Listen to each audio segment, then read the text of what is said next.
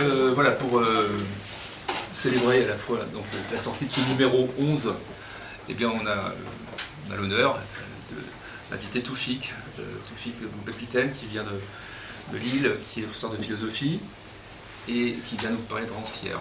Voilà, on pourra faire un petit, petit retour en arrière, puisque pour le numéro 1 aussi, on avait accueilli un professeur de philosophie, c'était Philippe Collière, je ne sais pas si vous vous souvenez, qui était venu nous parler de Castoriadis. Donc euh, voilà, un petit numéro plus tard, c'est un peu, un peu le même schéma.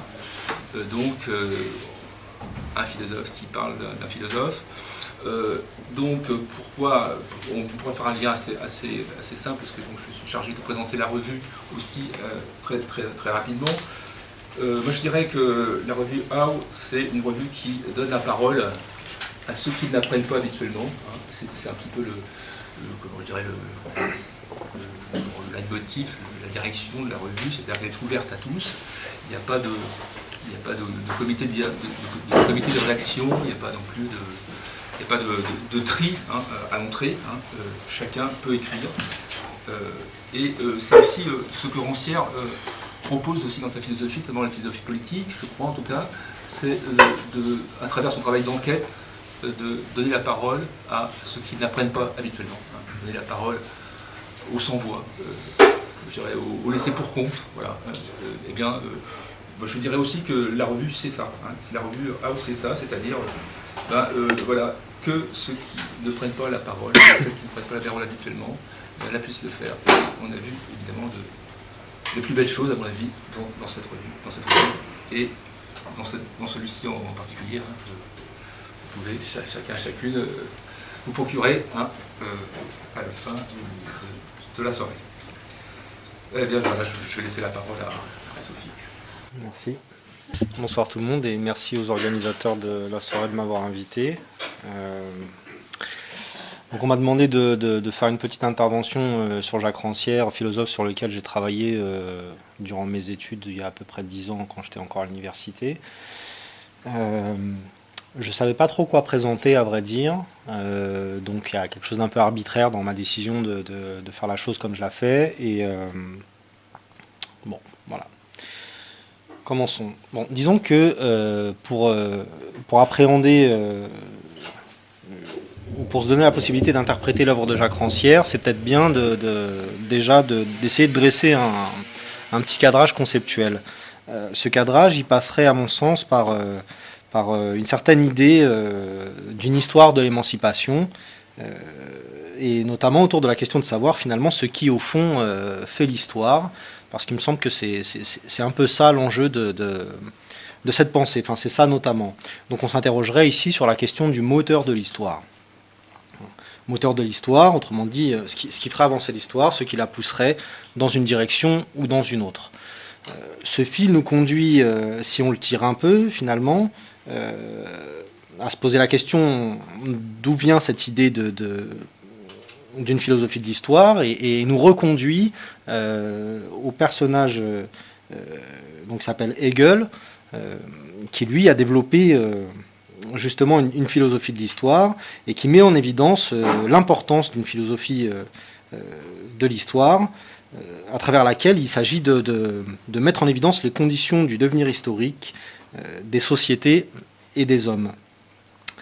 Mais euh, dès lors, il apparaît euh, d'une manière tout à fait singulière. euh, disons que ces conditions apparaissent d'une manière tout à fait singulière, puisqu'il s'agit pour, euh, pour Hegel de, montrer finalement que l'histoire euh, dépend euh, du mouvement de la raison. L'histoire est poussée par la raison, et donc la raison est le moteur de l'histoire.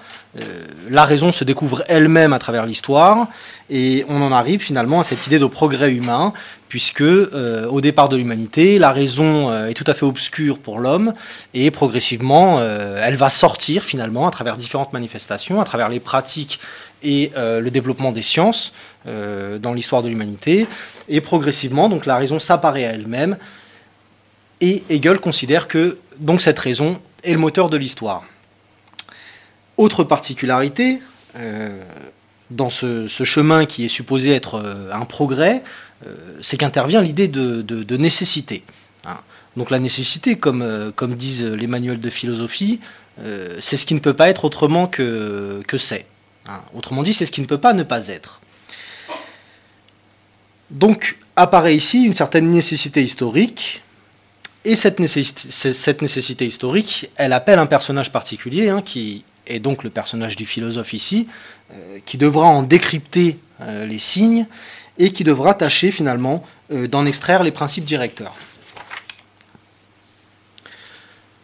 Ce qu'on doit comprendre, nous, c'est le fait que finalement la position du philosophe, elle, elle, se place directement de la manière suivante, à savoir c'est lui qui va donner les clés de compréhension de notre devenir à tous. Ce qui va nous arriver, le philosophe est supposé le savoir, en quelque sorte. En tout cas, il connaît les conditions de ce qui est possible et de ce qui est impossible.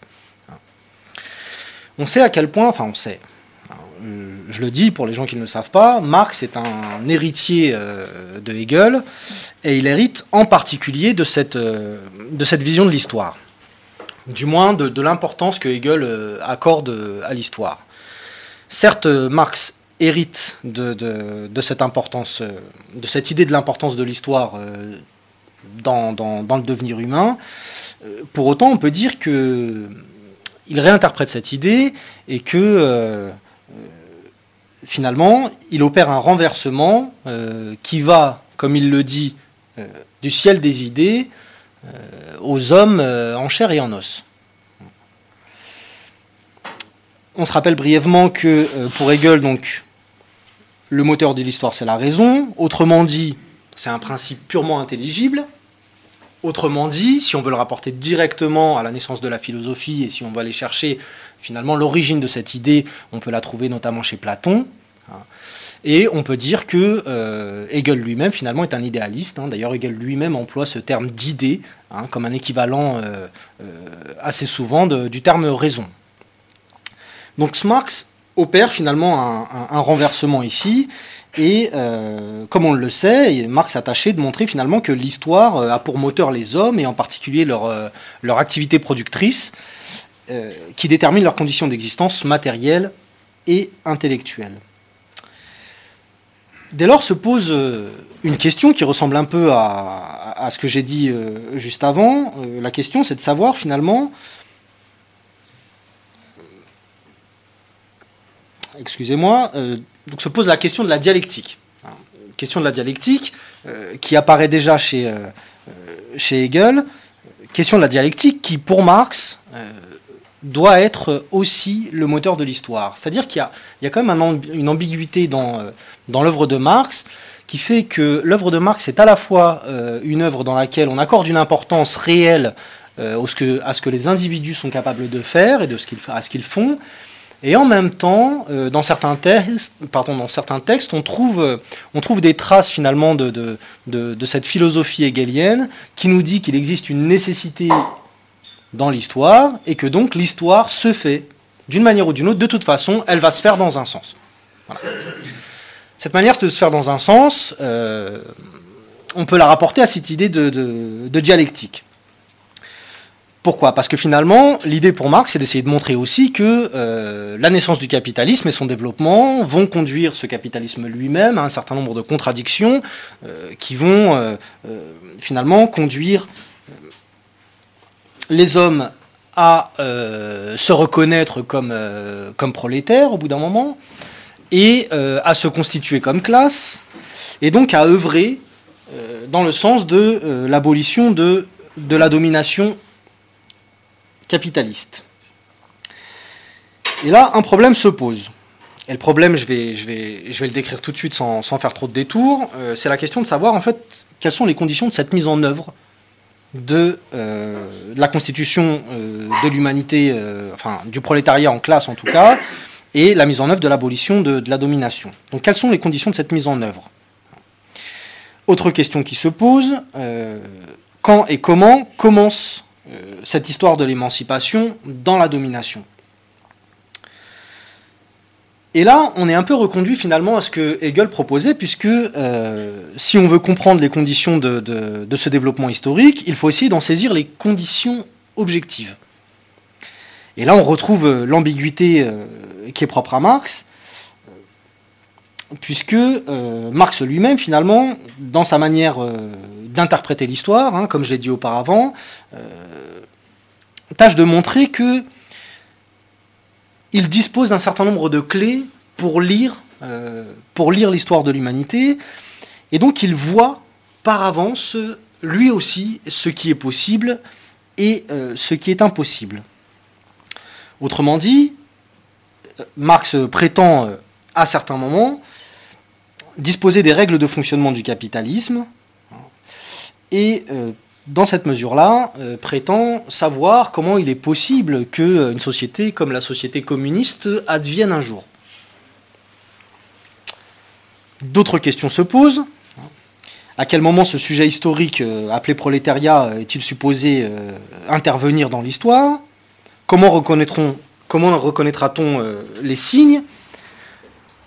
Qui dira quels sont les bons et quels sont les mauvais signes et surtout, question fondamentale, euh, quel prix est-ce qu'on devra payer finalement euh, avant que n'advienne euh, ce moment dont on ne sait jamais véritablement à quel moment il arrivera quel prix est-ce qu'il faudra payer avant, c'est-à-dire donc l'attente, endurer les souffrances au travail, du moins pour la classe ouvrière et puis aussi pour, bien d'autres travailleurs. Combien de temps faut-il attendre avant de se révolter en quelque sorte euh, avant, autrement dit, que les conditions sociales et politiques soient réunies pour lancer une véritable bataille? Et après, on a aussi euh, une autre question qui vient, euh, finalement. qui est-ce qui aura été sacrifié pour cette bataille? Et pourquoi, autrement dit, qui gagnera-t-on véritablement? Donc cette idée du mouvement de l'histoire vers la révolution, on voit euh, appel au minimum une fois, c'est-à-dire à un mouvement de euh, renoncement à son intelligence propre. Elle induit de ce fait euh, une reconduction de la domination, mais sous une autre forme, celle des savants sur les ignorants. cette domination, inutile de le rappeler, ne retire rien à la première, celle des propriétaires des moyens de production sur les autres. Il me semble donc que euh, on pourrait comprendre le travail de Jacques Rancière dans un tel cadrage, et ce qu'il le montre en particulier, c'est une phrase qu'il écrit euh, dans la leçon d'Althusser, qui a été euh, rééditée en 2011, réédition dans laquelle il écrit une préface dans laquelle il dit ceci Étudier la pensée et la parole là où elles font effet, dans une guerre sociale qui est aussi un conflit de chaque instant sur ce qu'on aperçoit et sur la manière dont on peut le nommer, opposer la topographie des possibles aux pensées des fins ou à la fin de l'histoire, c'est l'effort euh, que je n'ai cessé de poursuivre. À travers cette citation, on observe une chose en particulier, c'est que euh, Rancière euh, décline une opposition finalement, opposition entre la topographie des possibles et ce qu'il appelle la fin de l'histoire.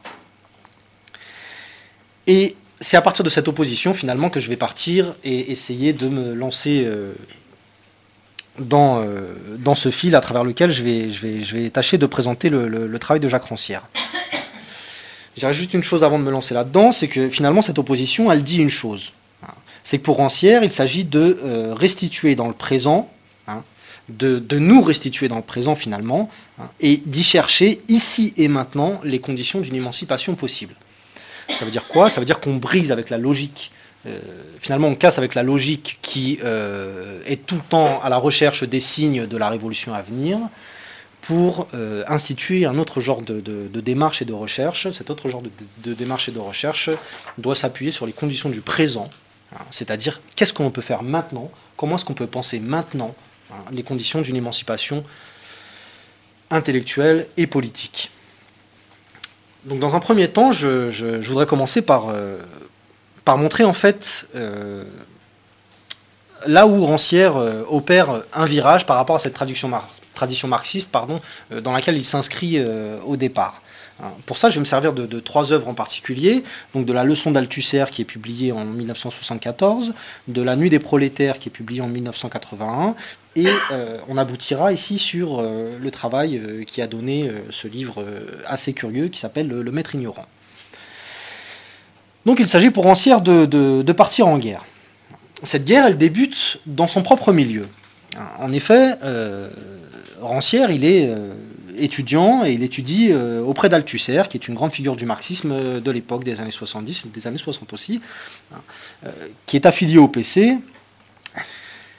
Et donc, comme je le dis, en 1974, Rancière va, va publier finalement La leçon d'Althusser, hein, qui est un livre de rupture intellectuelle par rapport aux volontés d'Althusser d'élaborer un marxisme dit scientifique, hein, dans lequel il s'agirait pour lui d'extraire finalement les conditions scientifiques du mouvement de l'histoire, qui, conduirait les, hommes hein, vers la révolution et donc la fin du capitalisme.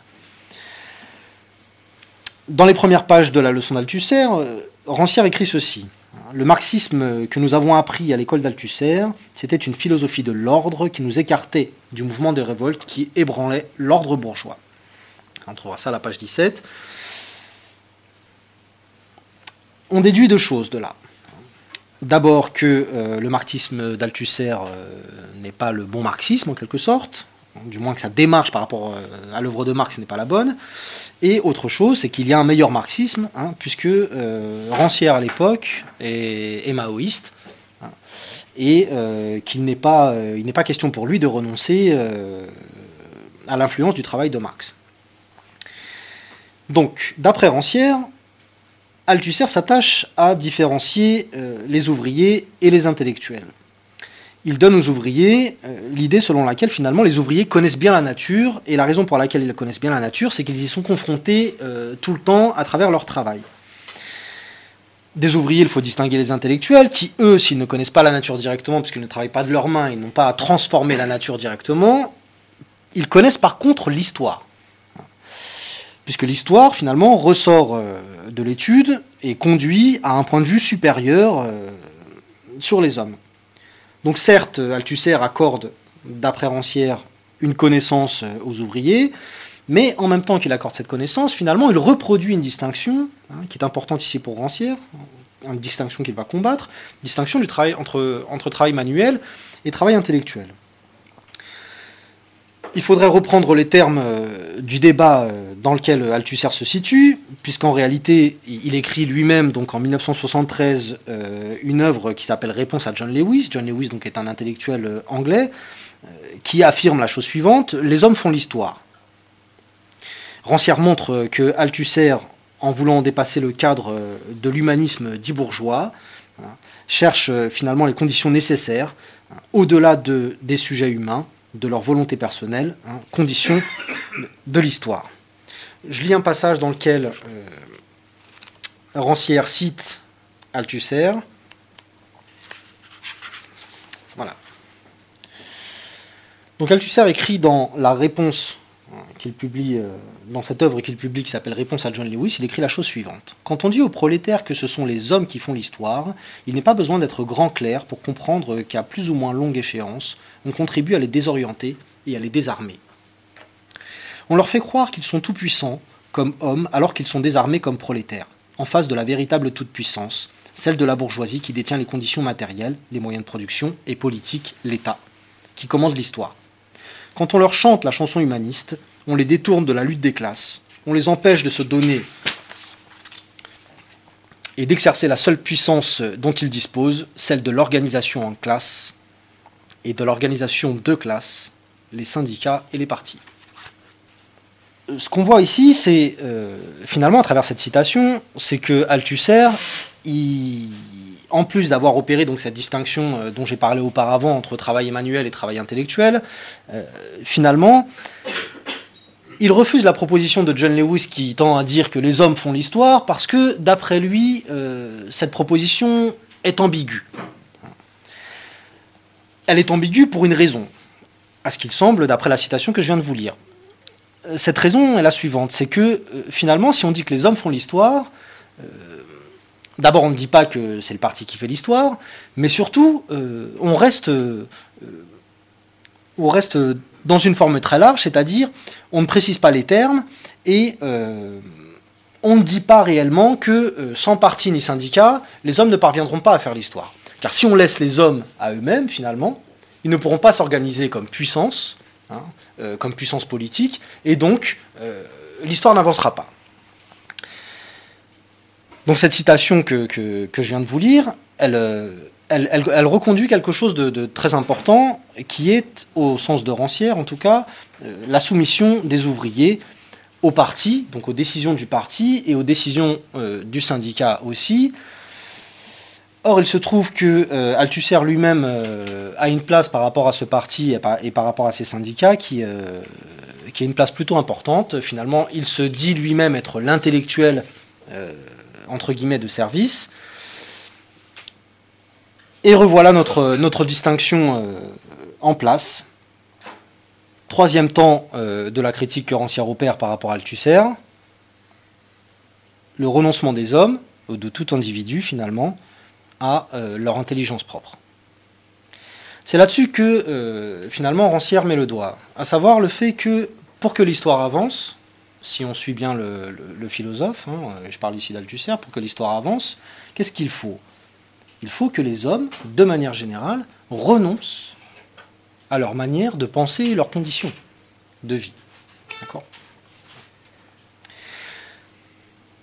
Finalement, euh, ce que dit Rancière, c'est que cette réponse à John Lewis, en quelque sorte, elle, elle s'adresse à Sartre.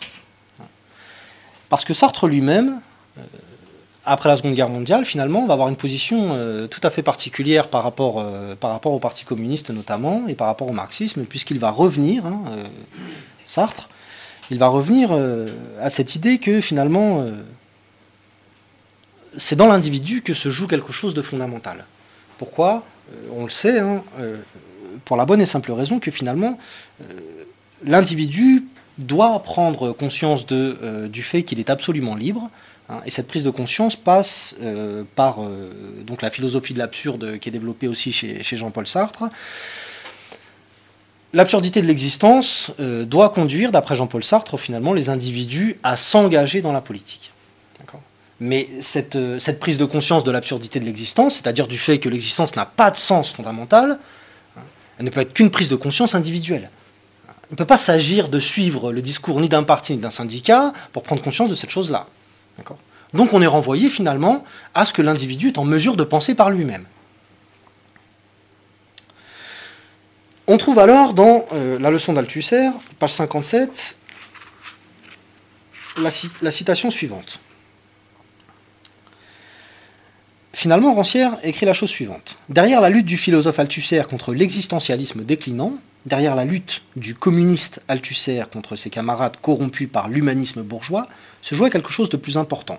La lutte d'un philosophe communiste contre ce qui menaçait en même temps l'autorité de son parti et celle de sa philosophie, la révolution, culturelle à l'échelle mondiale, la contestation étudiante de l'autorité du savoir à l'échelle locale.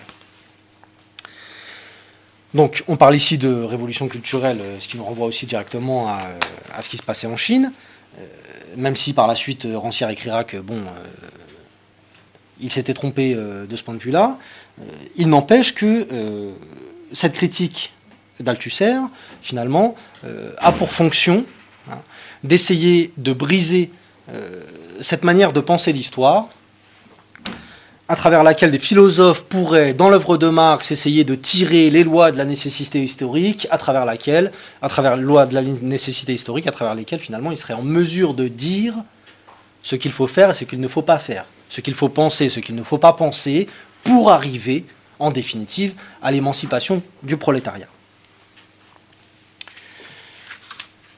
Malgré tout, Rancière euh, reste marxiste et euh, dans le même temps, alors qu'il fait la critique d'Althusser, il s'est déjà engagé finalement dans euh, cette étude qui va durer environ dix ans, c'est-à-dire qu'il se lance finalement dans l'étude des archives du mouvement ouvrier entre 1830 et 1840. Cette, recherche dans les archives du mouvement ouvrier n'est pas sans montrer finalement l'influence de Foucault sur Rancière, hein, puisqu'on voit là déjà dans la méthode quelque chose quelque chose qui, se rapporte à Foucault. Hein.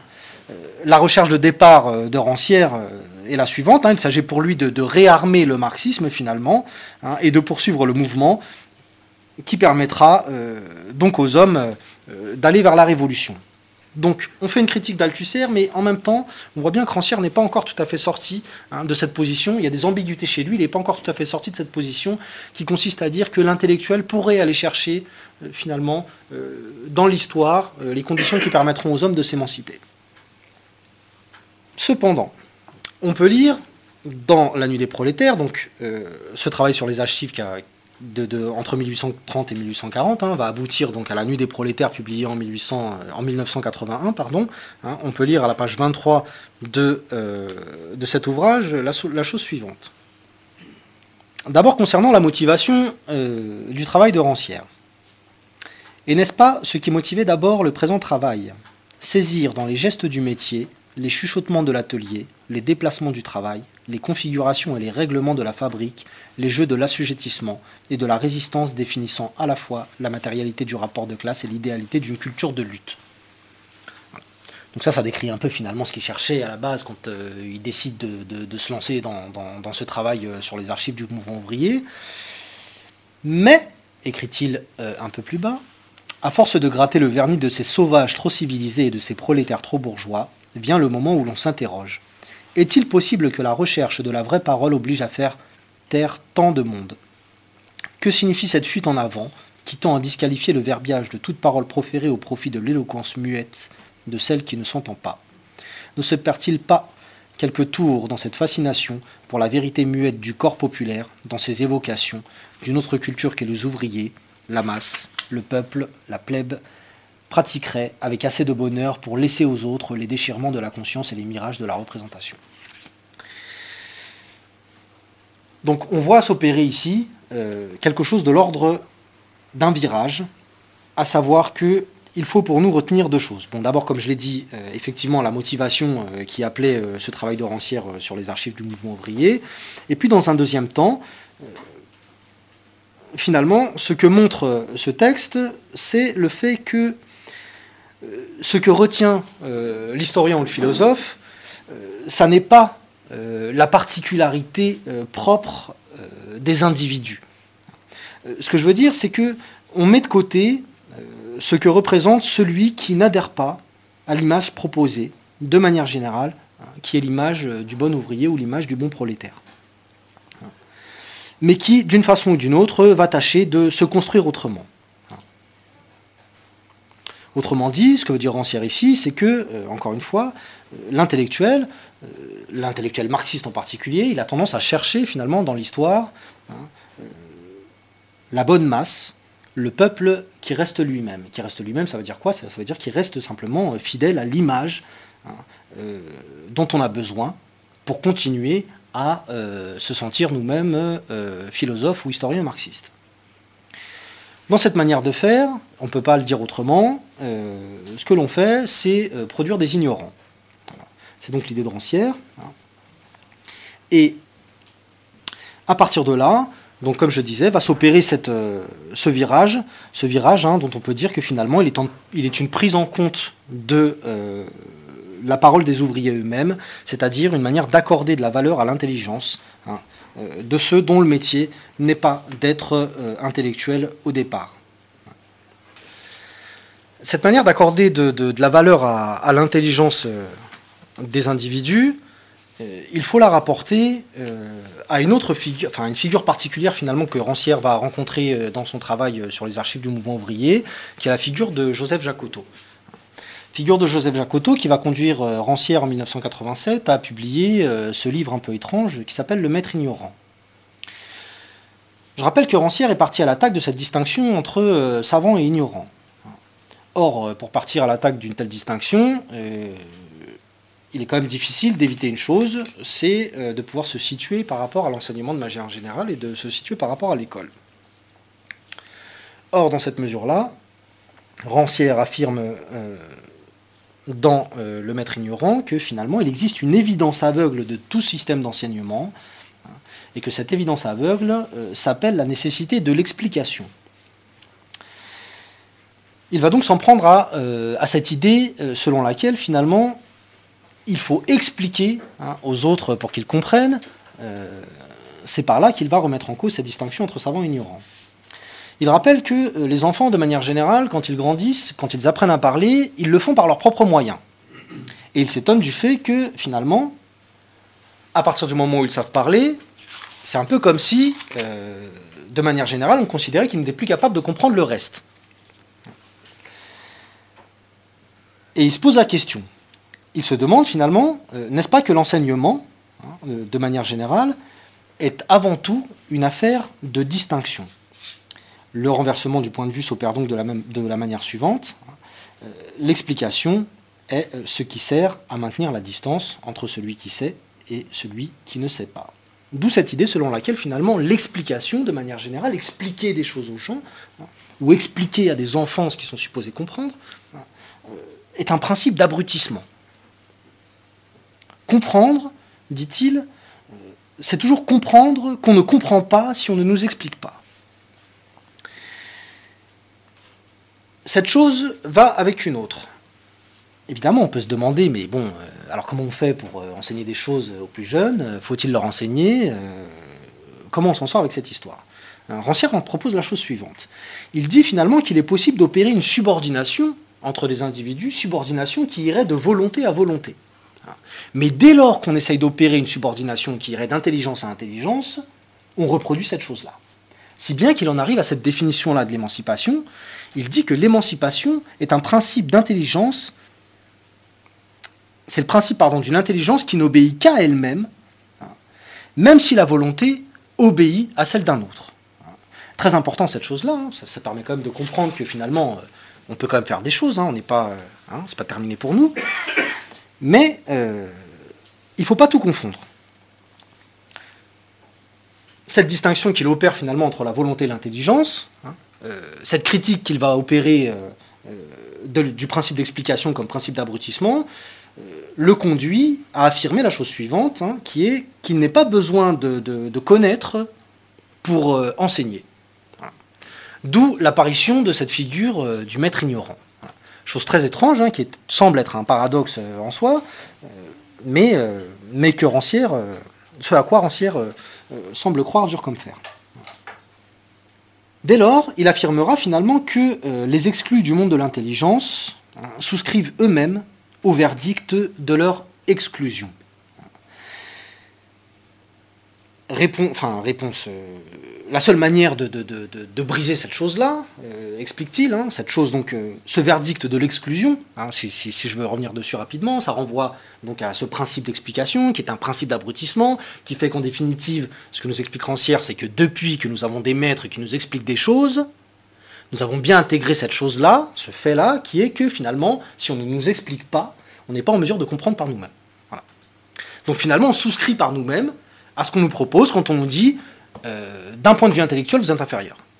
Et vous avez besoin de moi pour comprendre euh, ce qu'il a expliqué.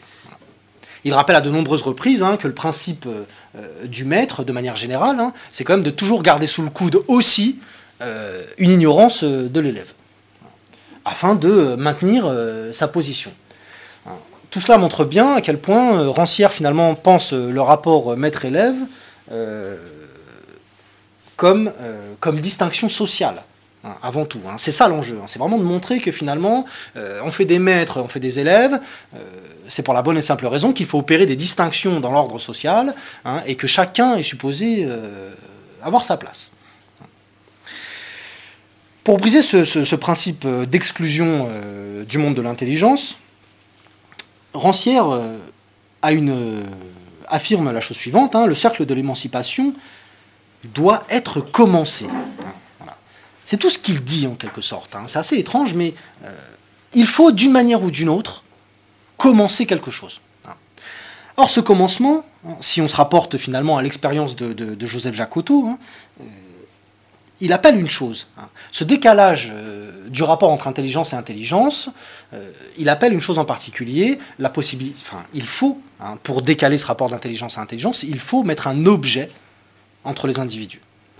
C'est-à-dire que pour faire en sorte que l'intelligence d'un enfant se développe, par exemple, hein, on, peut le contraindre, comme je l'ai dit auparavant, donc de volonté à volonté, hein, euh, notamment si, euh, si cet enfant n'a pas la volonté suffisante hein, de maintenir l'exigence de rester face à l'exercice, etc., ou face, ou face à la compréhension de ce qui est posé devant lui. Mais pour éviter ce rapport d'intelligence à l'intelligence qui explique donc le principe d'abrutissement, il faut mettre un objet entre les deux individus. Cet objet, ça peut être un livre, ça peut être un film, ça peut être n'importe quoi, dès lors qu'il s'agit de comprendre, hein, dès lors qu'il s'agit de comprendre quelque chose, hein, ou d'apprendre quelque chose. Une chose matérielle, écrit-il en ce sens, est le seul point de communication entre deux esprits. il rappellera par la suite, je ne vais pas m'étendre sur, sur le cas de Joseph Jacotot, même si, même si c'est très intéressant, on pourra en parler par la suite, mais il rappellera par la suite qu'il ne s'agit pas pour lui finalement hein, de, ni de prouver que l'affirmation selon laquelle euh, les, intelligences sont inégales les unes entre elles euh, est fausse, ni de prouver que l'affirmation selon laquelle euh, les, intelligences sont égales les unes aux autres est totalement vraie. Hein. Il s'agit ni, d'une chose ni de l'autre. Et en ce sens, il écrit, hein, nous ne disons pas que les hommes soient égaux, hein. nous disons qu'ils le sont peut-être, mais nous savons que ce peut-être est cela même par quoi une société d'hommes est possible. Et là, je renvoie donc à une citation euh, que l'on trouve euh, dans La haine de la démocratie, à la page 55, dans laquelle Rancière euh, nous dit ceci. L'égalité n'est pas une fiction, tout supérieur l'éprouve, au contraire, comme la plus banale des réalités. Pas de maître qui ne s'endorme et ne risque ainsi de laisser filer son esclave. Pas d'homme qui ne soit capable d'en tuer un autre, pas de force qui s'impose sans savoir à, se légitimer, à reconnaître donc pour que l'inégalité puisse fonctionner, une égalité irréductible. Un peu plus loin, il écrit la chose suivante Ceux qui se croient malins et réalistes peuvent toujours dire que l'égalité n'est que le doux rêve angélique des imbéciles et des âmes tendres. Malheureusement pour eux, elle est une réalité sans cesse et partout attestée. Pas de service qui ne s'exécute, pas de savoir qui se transmette, pas d'autorité qui s'établisse sans que le maître ait, si peu que ce soit, à parler d'égal à égal avec celui qu'il commande ou instruit.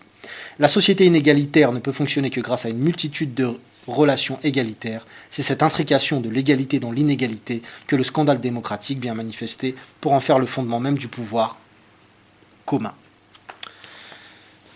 Je m'arrête là. Donc, on voit euh, l'enjeu finalement de, cette égalité des intelligences qui est postulée ici par Rancière. Euh, elle est certes postulée, mais en même temps, hein, alors on peut dire c'est un principe de départ et après finalement qui se retrouve, mais, en même temps, quand on regarde ce qui se passe dans la société, hein, ce qu'il veut dire si on commente un peu la citation, euh, c'est tout simplement qu'il n'y a aucun ordre qui n'est donné à personne sans que quelqu'un puisse comprendre cet ordre. Or, cet élément-là est justement ce que Rancière appelle euh, l'égalité des intelligences. Autrement dit, tout le monde comprend très bien ce qui se passe.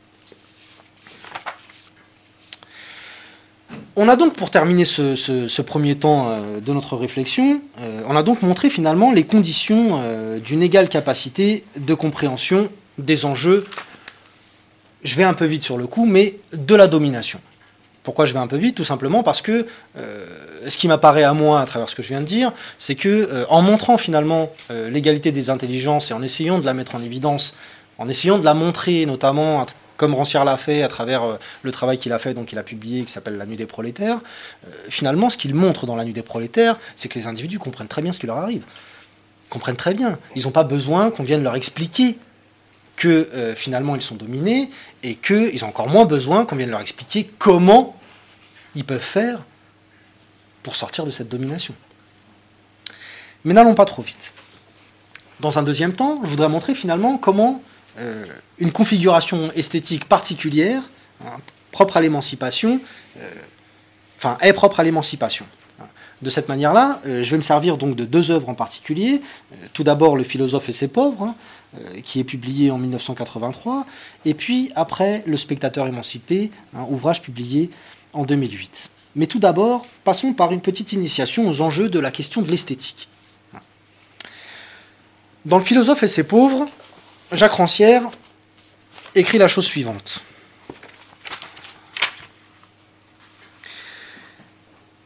En parlant donc de son travail euh, sur la nuit des prolétaires. Il ne s'agissait ni d'acquérir un savoir manquant ni d'affirmer la voix propre au corps ouvrier, il s'agissait bien plutôt de se dépouiller d'un certain savoir et d'une certaine voix.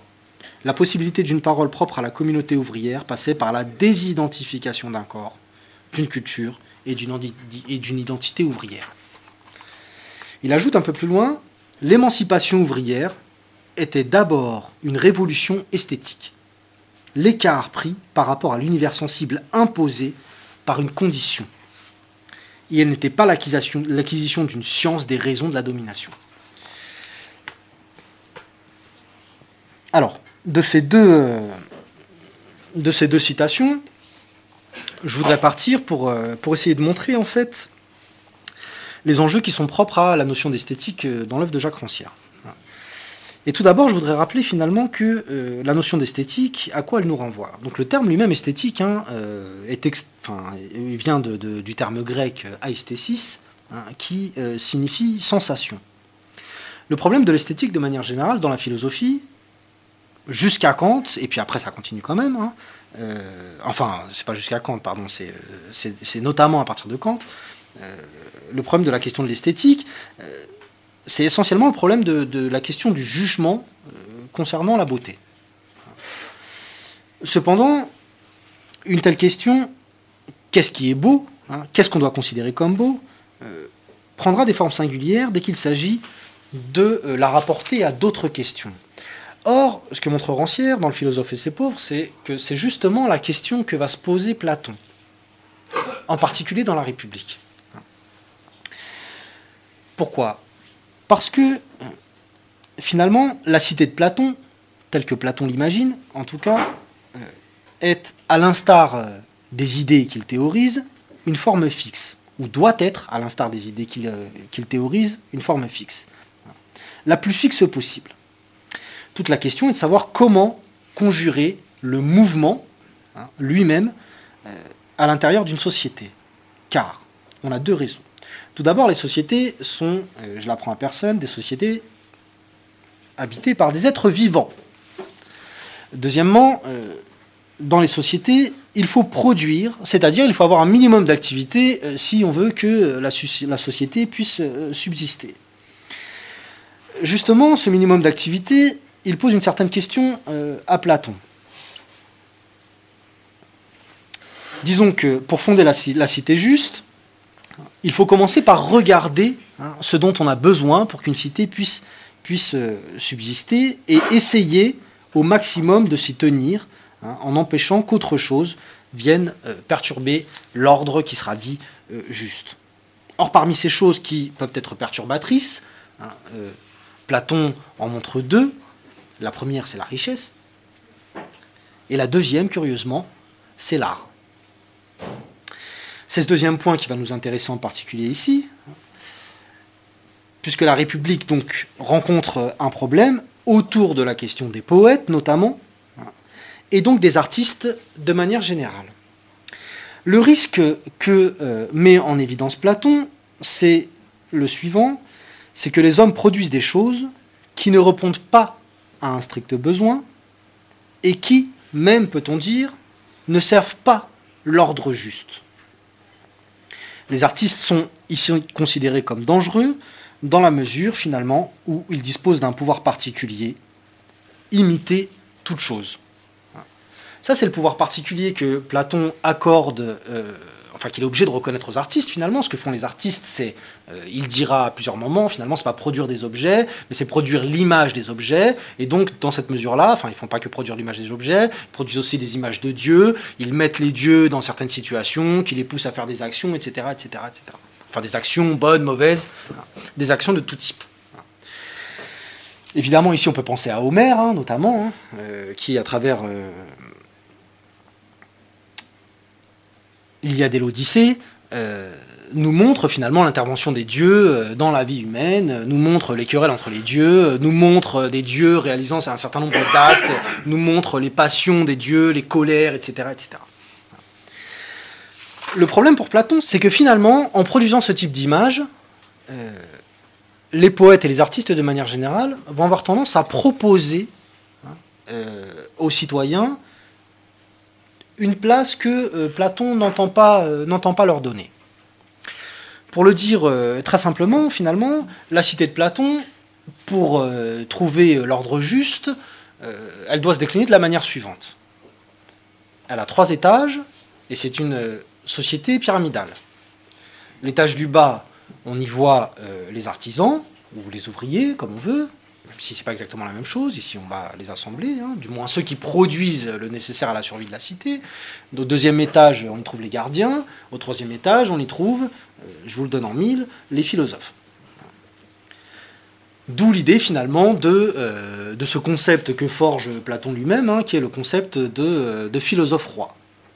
Pour Platon, c'est le philosophe qui doit être roi, parce que lui seul connaît la structure identique à elle-même hein, et éternelle des idées. Lui seul connaît le juste, lui seul connaît le bien et lui seul connaît le beau. Donc si on veut qu'une société soit organisée de manière harmonieuse, belle et juste, il faut écouter ce que le philosophe a à dire, je caricature à peine, et il faut que le philosophe ait le pouvoir d'organiser la cité. Cette organisation de la cité, elle ne peut fonctionner que si les individus n'ont pas envie de faire autre chose. Ce que je veux dire, c'est que, euh, certes, euh, alors, il y a un point qui montre finalement que euh, ce que dit Platon, c'est que l'homme, l'artisan ou l'ouvrier, il doit rester toute la journée à son poste. Il dit parce que le travail n'attend pas et que finalement, voilà, l'ouvrage, il faut travailler, il faut produire et. Euh, mais ce qu'il faut éviter surtout, euh, dira Rancière, c'est la possibilité que ce même artisan ou cet ouvrier se dégage du temps. Parce que du temps libre, c'est la possibilité de faire autre chose. C'est la possibilité de voir autre chose. Et surtout, c'est la possibilité de quoi? Ben, D'aller se balader dans les rues d'Athènes, et euh, peut-être d'aller sur l'agora, d'écouter des discussions, de prendre part à des discussions. Prendre part à des discussions, écouter des discussions, savoir que certains individus produisent des œuvres dont on peut parler, dans lesquelles ils disent que des dieux font ceci, font cela, etc. etc. Hein. Ça a une conséquence qui n'est pas nulle. Hein. Je veux dire, ça a une conséquence véritable. Cette conséquence, finalement, euh, on peut la dire de la manière suivante, euh, c'est que ça va avoir tendance à déplacer les individus d'eux-mêmes. Ça va avoir tendance à inciter chez eux l'idée selon laquelle finalement, ce qu'ils font tous les jours, peut-être qu'il n'y a pas que ça à faire. Peut-être qu'il y a d'autres choses à faire, pourquoi pas. Et donc ça va, ça va instituer en eux hein, euh, l'envie, de faire autre chose. Je retrouve ici euh, ma question esthétique, hein, puisqu'on voit bien que finalement les enjeux de la sensibilité, donc de ce terme de l'aesthésis, qui a donné le terme euh, d'esthétique, hein, nous met dans, la situation de comprendre que l'art n'est pas quelque chose, euh,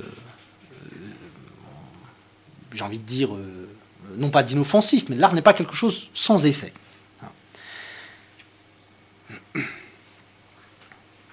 Ce que montre Platon, c'est qu'il faut absolument maîtriser l'art d'une manière ou d'une autre. À la fin de la République, dans les derniers livres de la République, Platon va admettre finalement que les poètes reviennent. Si et seulement si ils écrivent des chants qui vont dans le sens de l'ordre de la cité.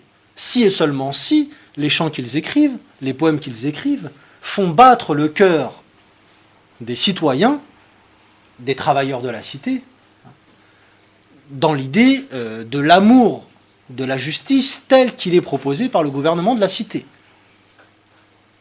C'est la condition sans laquelle on ne peut pas admettre d'artistes dans la cité. Cette condition, elle nous montre, en fait, euh, si, on, la regarde dans l'autre sens, euh, que donc l'esthétique n'est pas que euh, un problème qui, a rapport avec la question de la beauté, et qu'on ne peut disjoindre cette, cette question de l'esthétique d'un certain nombre de problèmes, d'un certain nombre de problèmes politiques notamment. ainsi, l'esthétique deviendra donc le nom de ce qui affecte la sensibilité de façon générale en produisant des effets sur des êtres ainsi affectés. À partir de là, on peut reprendre donc cette notion d'esthétique et montrer euh, ce que Rancière cherche lui-même à en montrer. Rancière parle de régime esthétique des arts. Par régime esthétique des arts, euh, il entend euh, ce qu'on peut, lire dans, différents ouvrages, hein, et notamment dans euh, un petit ouvrage qui s'appelle Le partage du sensible, mais dans un autre aussi qui s'appelle Le spectateur émancipé. Dans ce dernier, on peut lire donc en page 72 art et politique tiennent l'un à l'autre comme forme de dissensus, opération des reconfigurations de l'expérience commune sensible. Il y a une esthétique de la politique, au sens où les actes de subjectivation euh, politique redéfinissent ce qui est visible, ce qu'on peut en dire et quels sujets sont capables de le faire. Il y a une politique de l'esthétique, au sens où les formes nouvelles de circulation de la parole, d'exposition du visible et de production des affects déterminent des capacités nouvelles en rupture avec l'ancienne configuration des possibles. Alors cette citation, qui est un peu, euh, un peu, euh, non pas particulière, mais euh, dans laquelle on est directement plongé finalement dans, le style de Rancière tel qu'il apparaît aujourd'hui, elle nous permet de dégager deux points. Tout d'abord, l'idée qu'il existe donc une esthétique de la politique, hein, comme dit Rancière, et qu'il existe une politique de l'esthétique, hein, sans vouloir jouer sur les mots, on va le prendre au sérieux, qui euh, toutes deux finalement produisent de façon générale sur la sensibilité, produisent des effets hein, sur la sensibilité et poussent ainsi à l'identification ou à la désidentification des individus par rapport à leur place et par rapport à leur fonction. Ainsi, il affirmera donc que euh, l'efficacité propre au régime esthétique des arts est paradoxale, parce que c'est une efficacité de la séparation, hein, que cette efficacité dépend euh, de l'idée même de discontinuité, euh, de l'idée même de différence, de cassure entre les productions des œuvres et le contexte de leur réception. L'efficacité esthétique est l'efficacité d'une distance ou d'une neutralisation, écrit-il encore dans euh, Le spectateur émancipé. Alors là, on a un problème quand même. Et le problème, c'est d'expliquer ça ce que ça veut dire, en définitive, c'est que euh, le régime esthétique des arts, hein, donc ce qu'il appelle régime esthétique des arts, il euh, faut imaginer que c'est une, configuration très large dans laquelle finalement on peut observer le fait que des individus produisent des œuvres et que ces œuvres sont détachées de leurs producteurs pour être présentées hein, dans des contextes différents. Euh, face à d'autres individus qui vont devenir les spectateurs, les lecteurs, etc. etc. Cette configuration qui implique donc des cassures euh, dans l'ordre du sensible, puisque euh, l'artiste produit un endroit, euh, que sa manière de produire et que son intention en particulier dans sa production ne sont pas directement reconduites à l'endroit même où il présente son œuvre. Hein. si on prend par exemple, je sais pas moi, un sculpteur ou un peintre, peu importe, hein, finalement, le travail qu'il fait dans son atelier est détaché, qu'il le veuille ou non, de la présentation et surtout de la réception qui en sera faite. Même chose pour un écrivain qui, euh, lorsqu'on écrit un roman, euh, moi j'écris pas de roman, mais euh, hein, pour les gens qui écrivent des romans, ce qui est sûr, c'est que on sait ce qu'on écrit peut-être, mais on ne sait pas comment cela sera reçu. Et ça, c'est une chose fondamentale. C'est une chose fondamentale dans ce régime esthétique euh, des arts, pour la bonne et simple raison que finalement, cette cassure, hein, elle vient empêcher la possibilité pour que euh, l'art serve une forme d'idéologie, par exemple. Elle vient empêcher cette possibilité-là. Pourquoi? Parce que finalement, elle laisse euh, le spectateur libre de considérer la chose comme il l'entend. Et dès lors, comme il peut considérer la chose comme il l'entend, euh, il est évident que ce qu'il sentira à la lecture euh, d'un roman ou ce qu'il sentira euh, à l'observation d'une œuvre d'art sera reporté à sa propre histoire. Pour le dire autrement, finalement, l'importance de ce, de ce, régime esthétique des arts, nous dit Rancière, c'est le fait que les individus puissent librement finalement consulter des œuvres d'art, et donc essayer de sentir quelque chose qui est différent de euh, ce qu'ils sentent dans leur quotidien. Or, cette chose qui est différente de ce qu'ils sentent dans leur quotidien, puisqu'une œuvre d'art est tout de même euh, une œuvre est tout de même une œuvre matérielle, hein, euh, cette chose qu'ils sentent qui est différente de ce qu'ils sentent dans le quotidien appelle, exactement de la même manière que Platon cherchait à l'éviter, une désidentification de euh, ce que nous sommes. Cette désidentification, si elle ne se fait pas immédiatement parce qu'on a vu euh, une exposition, euh, on ressort de là en se disant finalement je me suis toujours trompé, enfin je me suis trompé sur ce que j'étais, je ne suis pas du tout ça. Évidemment que ça ne se passe pas comme ça, mais si vous voulez, la superposition finalement hein, des différentes consultations d'œuvres d'art, de, différentes lectures qu'on peut avoir, des différents films que l'on peut voir, hein, impliquent sur notre pensée, dit Rancière, finalement, des déplacements, même s'ils sont infimes, ils sont des déplacements tout de même. Et finalement, ce qu'on peut imaginer, mais qui ne décrit pas dans le détail, mais ce qu'on peut imaginer, c'est que la superposition de ces déplacements conduit les individus, finalement, à penser autre chose que ce que leur journée de travail les invite à penser d'eux-mêmes. On pourrait dire la chose autrement. On pourrait dire que, par exemple, euh, un artiste sculpteur, dans la manière qu'il a de travailler la matière, dans la manière dont il a de présenter une œuvre, euh, va produire un effet euh, sur son spectateur. Cet effet, on peut le décrire de la manière suivante, à savoir que finalement le spectateur, en voyant cette œuvre, une œuvre d'art c'est quand même supposé être un objet original, ce qu'on voit à travers la disposition de la matière à ce moment-là appelle nécessairement l'idée de gestes qui ne sont pas les gestes du quotidien.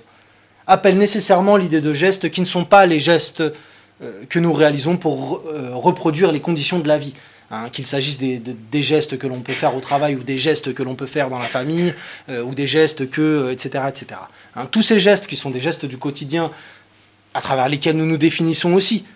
Hein, sont en quelque sorte appelés à être repensés hein, dès lors qu'on nous présente une œuvre, c'est-à-dire euh, un objet euh, dont la matière est travaillée de telle sorte qu'elle apparaisse comme une forme originale.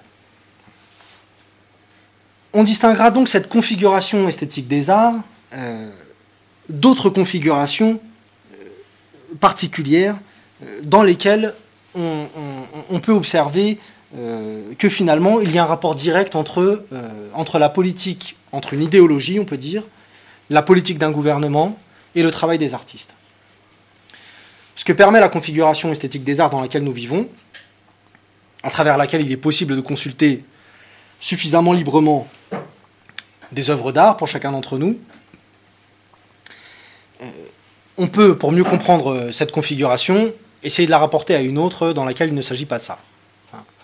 Euh, si on parle par exemple euh, de l'Union soviétique euh, et, du rapport finalement au réalisme socialiste, on peut, on peut se donner une idée déjà de ce que, que j'ai dit auparavant concernant l'esthétique quand il s'agissait de, de, la République de Platon, à savoir que les poètes ne sont admis que dans la mesure où ils favorisent l'identification des individus à leur place et à leur fonction, le réalisme socialiste, euh, fait quelque chose de cette espèce-là aussi. C'est-à-dire qu'il glorifie la, figure euh, du travailleur, et cette glorification de la figure du travailleur, elle est l'appel à tout, sauf à la désidentification esthétique d'un individu par rapport à sa fonction et à sa place dans la société.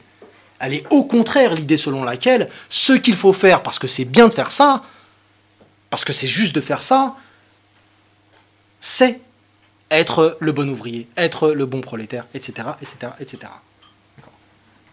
Donc finalement, la possibilité de remise en cause de euh, notre identification euh, à notre place et à notre fonction de manière générale dans la société hein, euh, est permise seulement, dit Rancière, par ce qu'il appelle régime esthétique des arts, et dans lequel des œuvres d'art circulent qui peuvent se contredire les unes les autres, qui peuvent être source pour nous de tensions intellectuelles avec lesquelles on n'est pas d'accord, etc. Tout est possible, mais ce qui compte dans le fond, c'est la circulation de ces œuvres d'art et la possibilité pour un public de le recevoir de la manière qu'il le souhaite. On pourrait le dire autrement, finalement, la pluralité artistique est absolument fondamentale hein, si on veut qu'une société puisse produire des individus qui sont capables par eux-mêmes de se détacher de la fonction qui est la leur de manière générale. Ce, régime esthétique des arts s'offre donc euh, comme celui qui semble donc le plus opposé à euh, ce que proposait la République de Platon. Hein. On en déduit que des effets politiques sont à prévoir. Hein. Or, ces effets politiques, hein, c'est euh, de cela que je souhaite parler pour, terminer cette, intervention.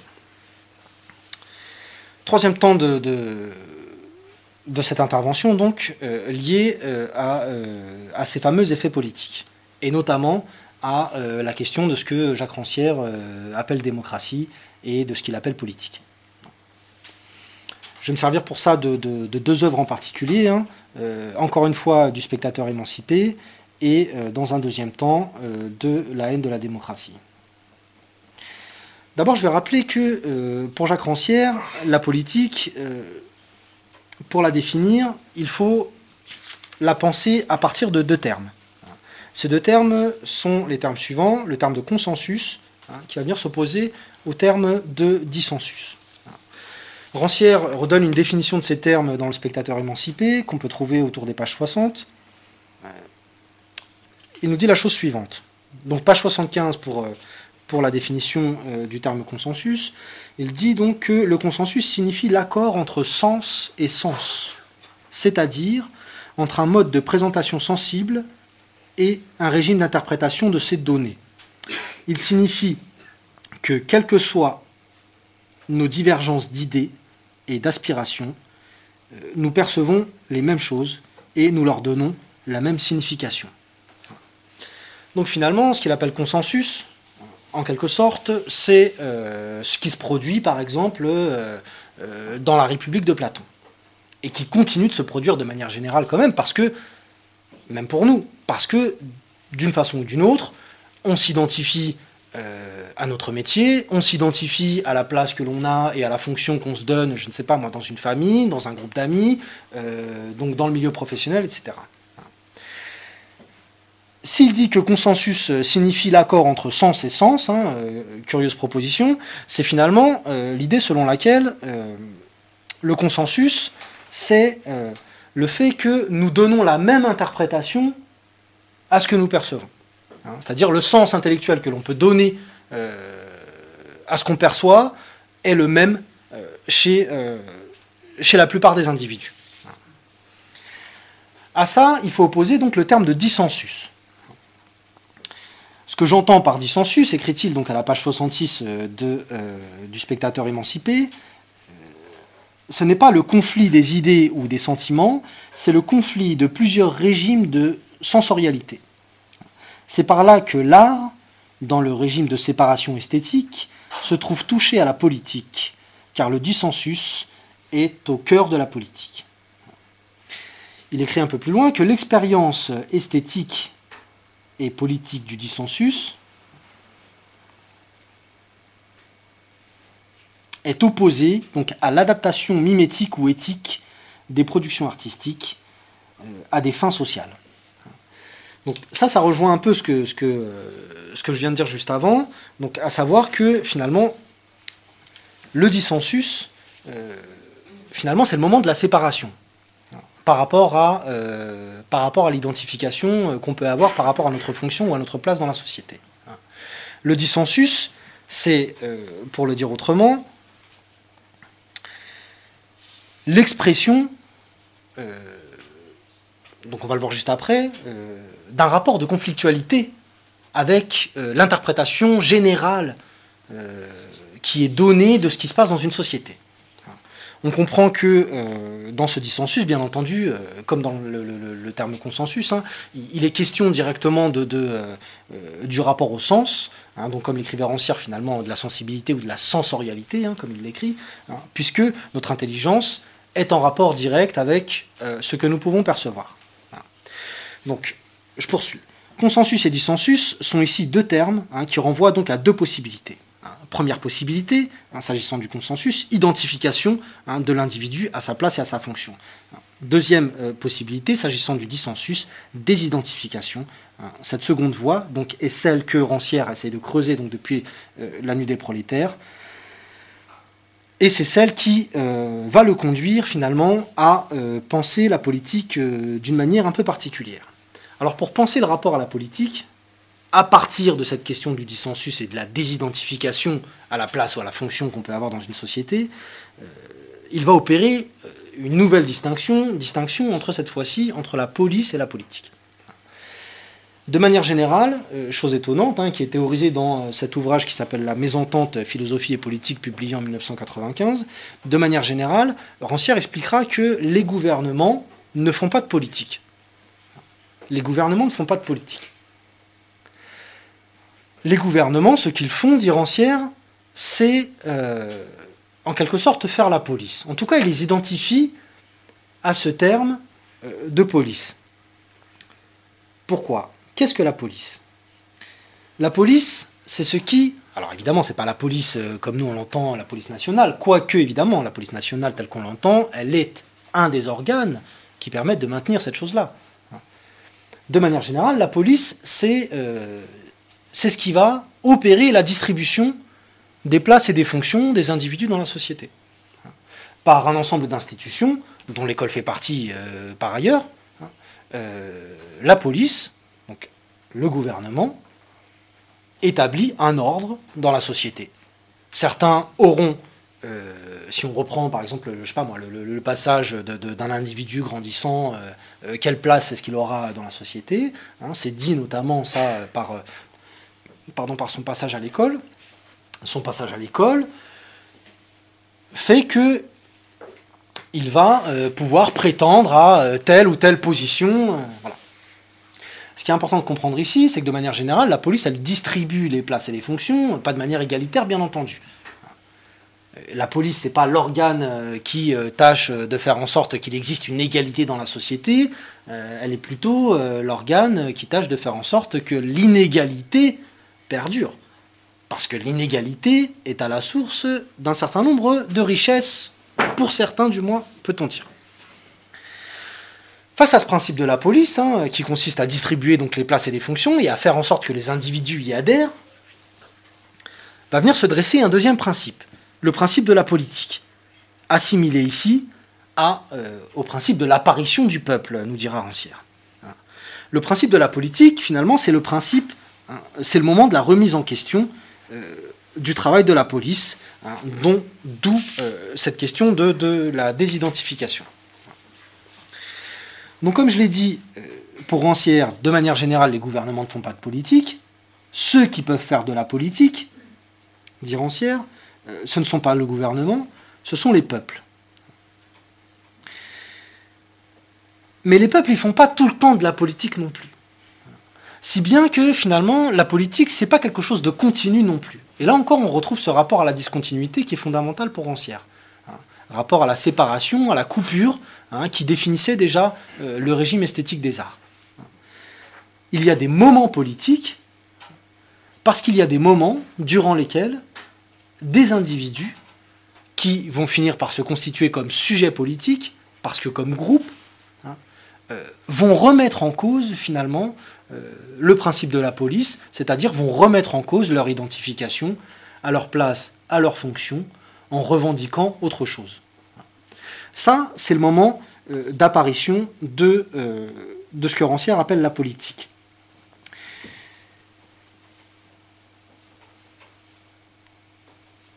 Le peuple, dit Rancière, ça n'est donc pas cette masse informe euh, qui est incapable de prononcer des paroles, mais qui est appelée euh, régulièrement euh, à venir confirmer que tel ou tel individu doit occuper la place centrale dans le gouvernement, le peuple, c'est justement ce sujet politique qui, euh, par sa désidentification, hein, pardon, je répète beaucoup les choses, mais euh, par sa désidentification euh, à sa fonction et à sa place, vient prendre la parole, et dans sa prise de parole, finalement, vient faire une chose particulière, qui est en réalité la démonstration en acte de son intelligence et de sa capacité à comprendre ce qui se passe dans une société. Rancière dit que le pouvoir du peuple est dans cette mesure, pardon, dans cette mesure-là, hein, c'est ce qu'il dit dans, La haine de la démocratie, à la page 54, hein, il dit que le pouvoir du peuple, dans cette mesure-là, est en définitive le pouvoir de n'importe qui. Et ce pouvoir de n'importe qui, hein, c'est important de dire ces choses-là, parce qu'il vient s'opposer à un autre genre de pouvoir. Il vient s'opposer surtout à ceux qui, dira-t-on, ne sont pas n'importe qui, mais qui sont ceux qui ne sont pas n'importe qui Ce sont ceux qui héritent, dit du titre à gouverner, pour deux raisons particulières, soit en raison de leur naissance, autrement dit en raison d'un principe de filiation, soit en raison de leur richesse. La démocratie, euh, euh est ce qui justement fait, euh, aux yeux de ces gens qui euh, sont supposés avoir du titre à gouverner, la démocratie est ce qui va venir faire, scandale? Pourquoi? Pour la bonne et simple raison que finalement, la démocratie euh, d'Irancière, euh, elle est le titre de ceux qui euh, n'ont pas de titre, en quelque sorte. Elle est le titre, dit Rancière, euh, de ceux qui euh, n'ont titre ni à gouverner, mais ni à être gouvernés, en quelque sorte. La démocratie, dans son fondement même, dit Rancière, elle est anarchique. Hein, si on reprend le terme euh, au sens grec, euh, ça veut dire que la démocratie est anarchée, hein, c'est-à-dire qu'elle est, elle est sans principe. Fondamentalement, le principe de la démocratie, c'est justement de ne pas avoir de principe. Et dans la mesure où le principe de la démocratie, dit Rancière, est de ne pas avoir de principe, euh, des formes diverses et variées peuvent, peuvent apparaître. Et en particulier, hein, donc dira-t-il, ce principe de, remise en question de l'ordre de la police la politique, pourrait-on dire, euh, apparaît euh, lorsque l'ordre normal euh, des choses de la production et du développement de la richesse est bouleversé par un groupe qui s'institue comme sujet politique, qui prend la parole hein, et qui dit à ce moment-là ce qui se passe dans la société, nous le comprenons très bien, et le terme de démocratie que qui est employé par le gouvernement euh, quand il s'agit de dire que, par exemple, évidemment, euh, il faut faire la distinction. En un sens, on pourrait dire qu'il faut faire la distinction entre démocratie et démocratie. Pourquoi? En un sens, il y a la démocratie représentative, pourrait-on dire. En un autre, il y a la démocratie telle que j'essaie de l'expliquer ici, euh, selon la conception de Rancière. Pour Rancière, en fait, démocratie représentative, ça ne veut pas dire grand-chose. Démocratie représentative, ça veut simplement dire régime d'élection pluraliste régime d'élection pluraliste euh, dans, lequel, euh, finalement, euh, en restant toujours dans le même ordre, les individus, de manière générale, les citoyens sont appelés, comme je disais auparavant, à venir voter une fois tous les 5 ans ou tous les 7 ans, enfin ça dépend des régimes. Hein. En cela, en réalité, dire Rancière, la démocratie n'intervient en aucune façon. Elle intervient en aucune façon. On finit donc par cette idée, je vais m'arrêter là, euh, par l'idée finalement que euh, dans la, politique, c'est le moment politique, c'est un moment d'expression euh, d'un rapport de force. C'est un moment de manifestation d'un rapport de force dans lequel finalement, comme je le disais, un sujet politique, un sujet toujours collectif hein, pour Rancière, un sujet politique prend la parole et vient s'opposer euh, aux décisions euh, d'un gouvernement. C'est donc aussi le moment de la désidentification des individus à leur place et à leur fonction. Hein. C'est le moment durant lequel un conflit apparaît avec la logique des places et des fonctions. Dans ce conflit, les individus cherchent à dire une chose en particulier et à en faire la démonstration. Ils cherchent à dire et à faire la démonstration du fait qu'ils ne sont pas que euh, la fonction qu'ils occupent ça, c'est aussi une chose fondamentale, qui est que les moments politiques sont des moments durant lesquels les hommes, hein, et les femmes bien entendu, cherchent à mettre en évidence par la démonstration en acte, hein, ce n'est pas seulement une démonstration intellectuelle, hein, c'est une démonstration en acte qui se fait par le fait d'aller directement dans la rue, euh, de protester, de bloquer, de faire ceci, cela, etc. Tout, ce qu'on imagine et nombreuses choses qu'on peut euh, euh, voir en ce moment. cette démonstration en acte, ce qu'elle signifie, c'est qu'à aucun moment on ne peut être totalement identifiable à la fonction qu'on nous propose d'occuper dans une société. Autrement dit, nous sommes toujours autre chose euh, que ça. Ce toujours autre chose que ça, il est la démonstration d'irancière finalement de ce principe de l'égalité des intelligences, puisqu'il met en œuvre, comme je l'ai dit auparavant, hein, le fait que les individus comprennent par eux-mêmes et sont capables de prendre la parole en termes politiques, qu'ils sont capables finalement, alors que leur fonction dit tout le contraire au départ, puisque la distribution des places dans une société, c'est quand même de dire que certains ont pour fonction ou sont destinés à occuper des places à responsabilité, des places dans lesquelles il s'agit de parler, etc. Et d'autres sont destinés à occuper des places dans lesquelles ils ne parleront pas, ils agiront, ils produiront. Ce moment politique est le moment finalement qui brise cette logique-là. Donc, pour reprendre depuis notre point de départ, très simplement en quelques mots, le projet de Rancière, à ce qui me semble, hein, c'est le projet de la remise en cause finalement des pensées qui cherchent finalement les, les, règles nécessaires euh, de la conduction, de la conduction pardon, de, qui permettront de, conduire un mouvement social euh, vers la révolution euh, prolétarienne pour en finir avec le capitalisme, etc. Rancière remet en cause cette logique-là, qui, comme j'essaie de le montrer, produit la distinction entre ceux qui savent et ceux qui ne savent pas, ceux qui ont capacité à parler et ceux qui n'ont pas capacité à parler, ceux qui ont capacité à comprendre et les autres. Il brise ça en essayant, dans le présent, de trouver les moyens euh, de notre émancipation.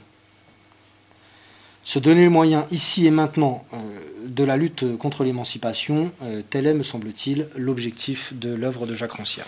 Je m'arrêterai là. Dans la première partie, vous avez une formulation qui. Vous avez dit il explique que l'explication et je me suis dit, en fait, on ne peut pas sortir de la position d'expliquant. Est-ce que ce n'est pas presque consubstantiel au fait de parler? C'est-à-dire, si on échange des idées, est-ce qu'il n'y en a pas toujours un même si on peut être d'accord avec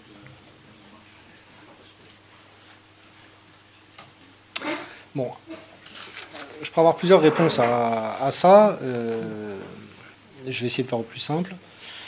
Euh, disons l'idée de rancière, en fait, c'est, euh, dans le fond, que l'explication n'en est jamais vraiment une. En vérité, il n'y a pas vraiment d'explication.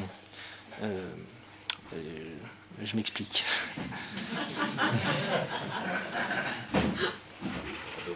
Aussi étrange que ça puisse paraître, pour Rancière, on est des êtres qui sommes des êtres fondamentalement poétiques.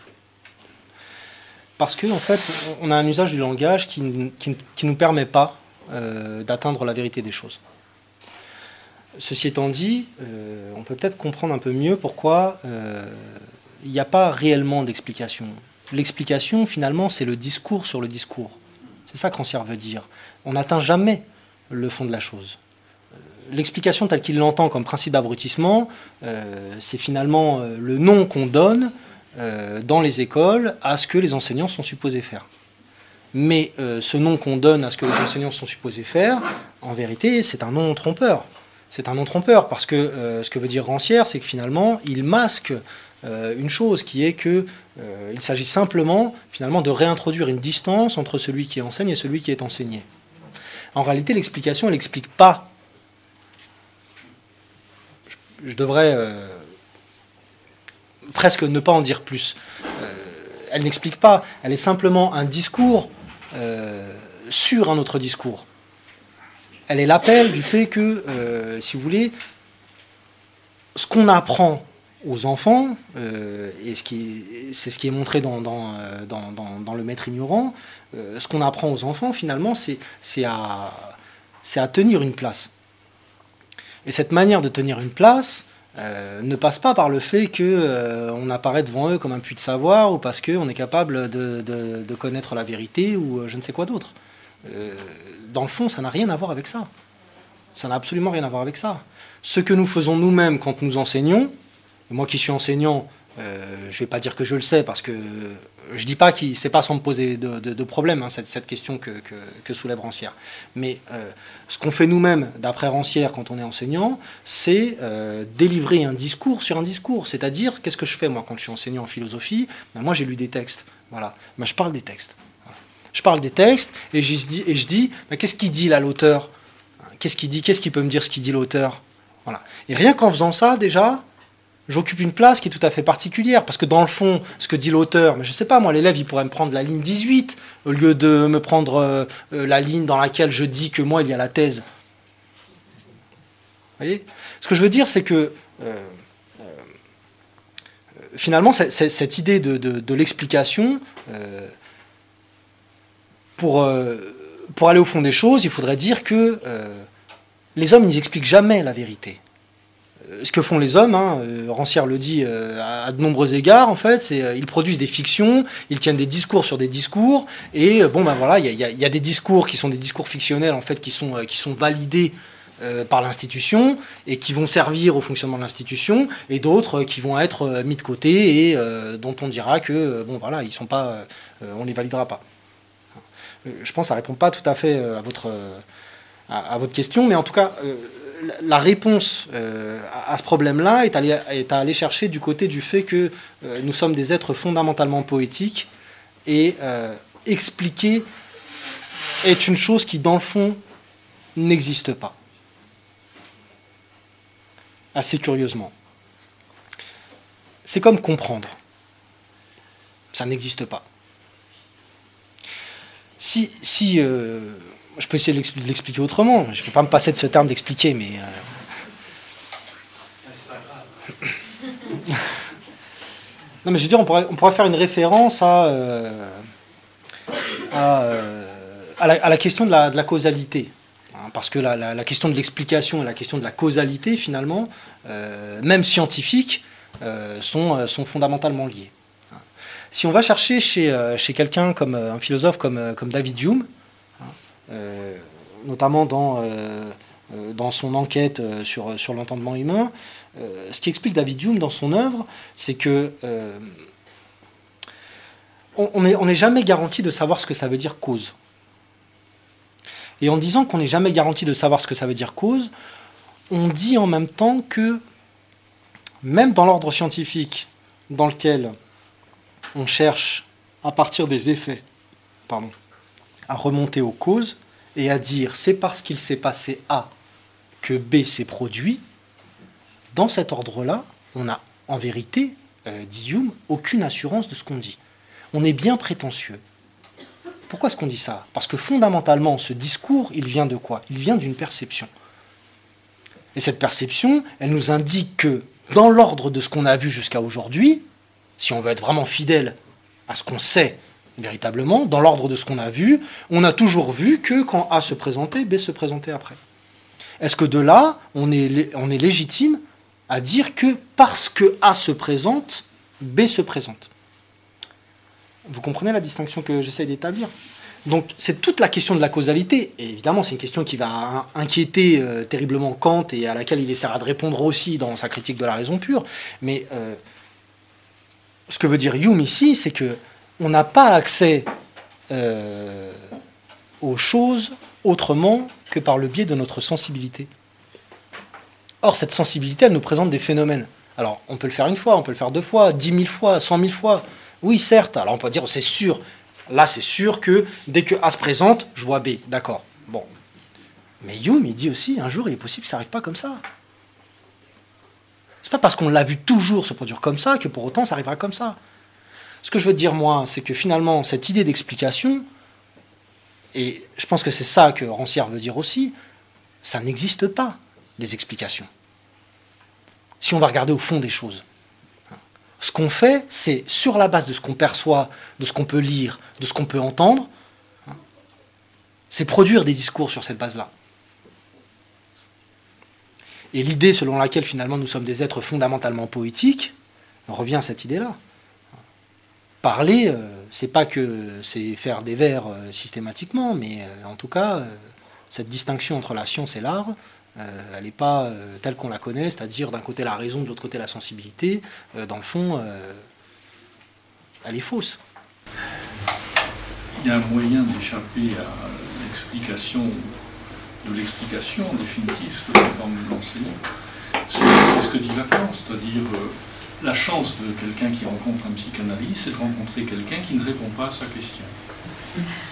Est-ce que c'est pas là où justement on échappe à l'explication?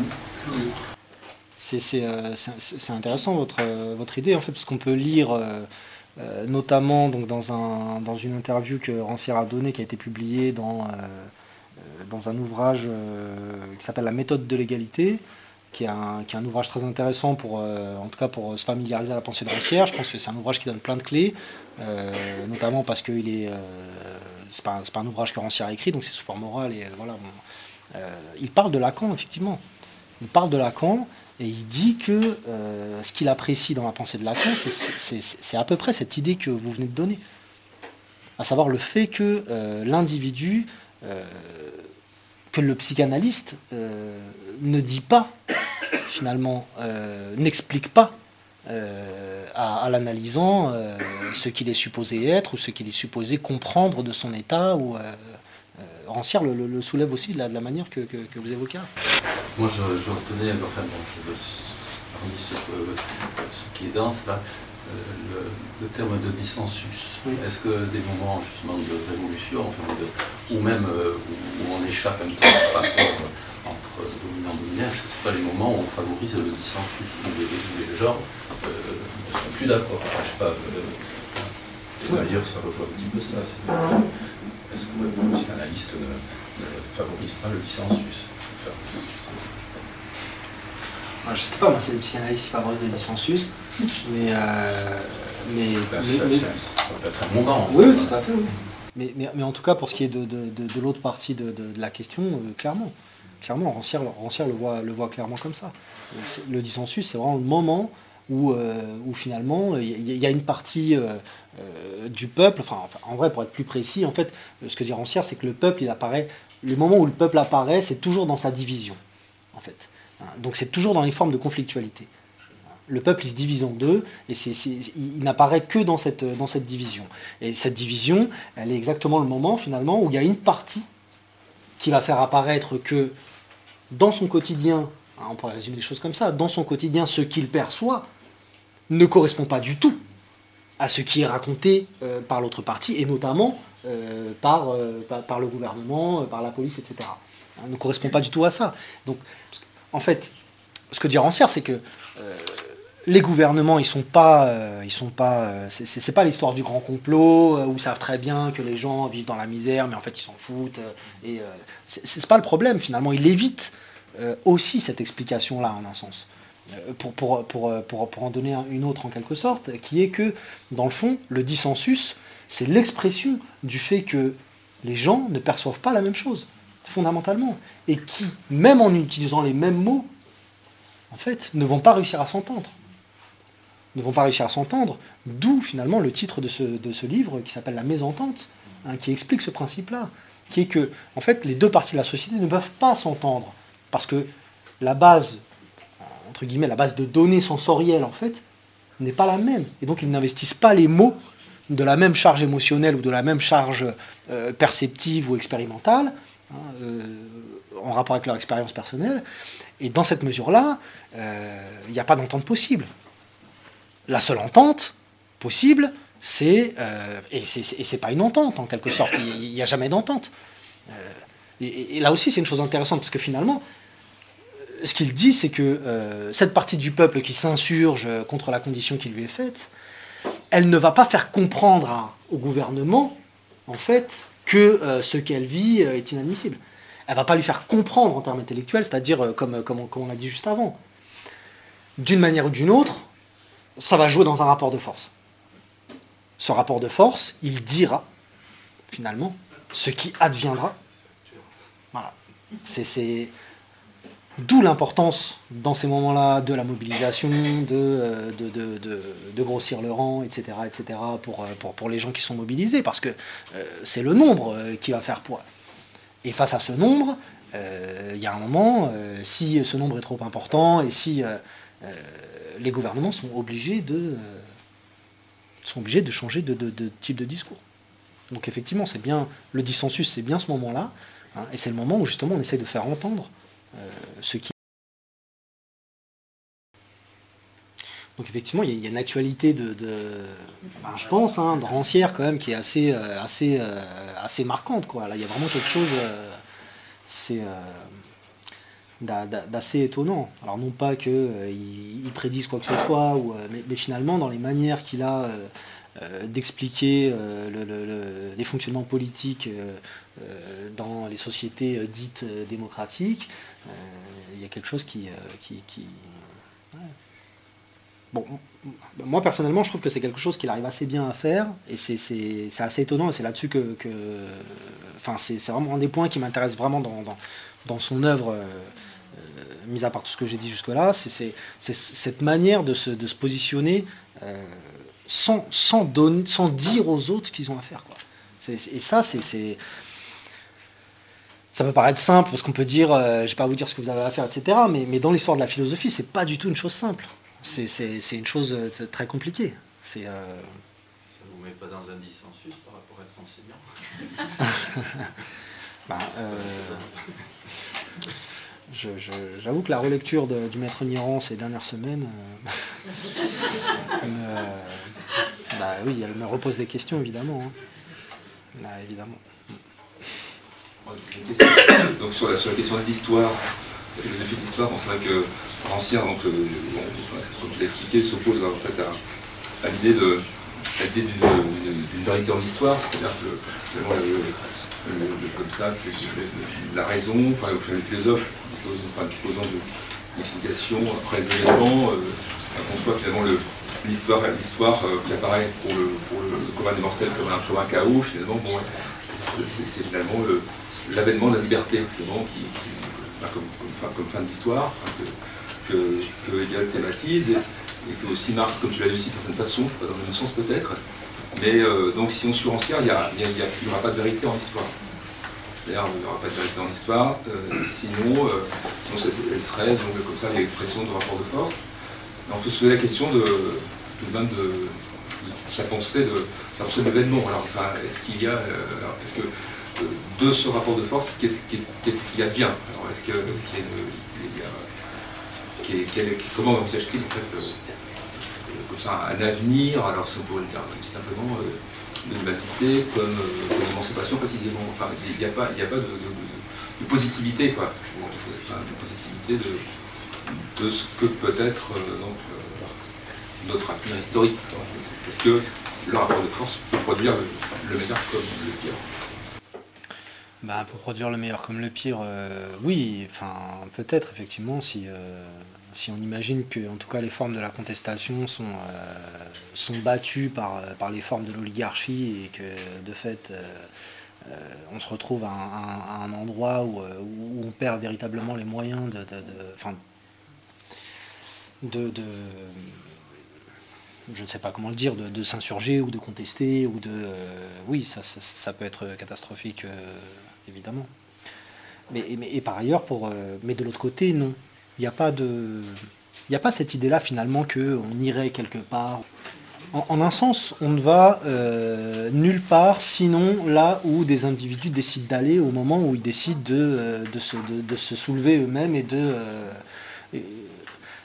c'est justement ça aussi l'idée de ne pas dire aux autres ce qu'ils ont à faire ou de ne pas décrire le, ce qu'est l'État émancipé de l'humanité. Il n'y a pas d'État émancipé de l'humanité. Il y, a, des hors-mondes, euh, en quelque sorte, hein, comme euh, euh, finalement théorise Marx dans son texte sur le communisme. voilà, c'est des idées qui décrivent des mondes qui sont, hors du monde. c'est des fictions. Et, puis il y a ce qu'il y a là de manière générale, de ce qu'on peut percevoir, euh, de ce, dans quoi on vit, euh, euh, et, on a à se débrouiller avec, ce dans quoi on vit. Et c'est aussi une manière de, conjurer l'idéal, hein, au sens où finalement il y a un paradis qui attend quelque part l'humanité. c'est pas pour être pessimiste que je dis ça, mais il n'y a, pas de paradis qui attend l'humanité.